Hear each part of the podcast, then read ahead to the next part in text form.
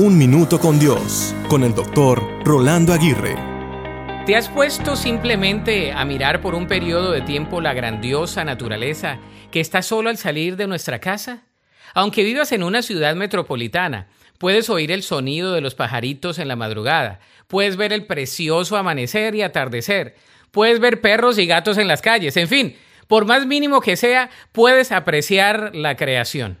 Otros viven en paraísos naturales, algunos al frente del mar, otros al frente de ríos cautelosos, otros en montañas preciosas y algunos en valles o sabanas. Todos estos lugares tienen su belleza y atracción. ¿Qué decir de lo que los hombres han podido crear? Por ejemplo, los grandes edificios, las grandes avenidas, los parques recreativos, los estadios llamativos, los jardines botánicos, los zoológicos, los museos, las escuelas, en fin, todo lo creado. La naturaleza muestra el diseño de un creador y nosotros como humanos ejemplificamos con nuestros diseños a nuestro diseñador. Dale gracias a Dios por la naturaleza que está alrededor tuyo. Dale gracias por su creación y por haberte hecho con capacidades de crear, innovar, desarrollar y aplicar lo que Él ya te ha dado.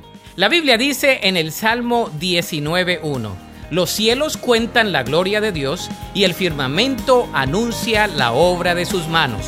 Para escuchar episodios anteriores, visita unminutocondios.org.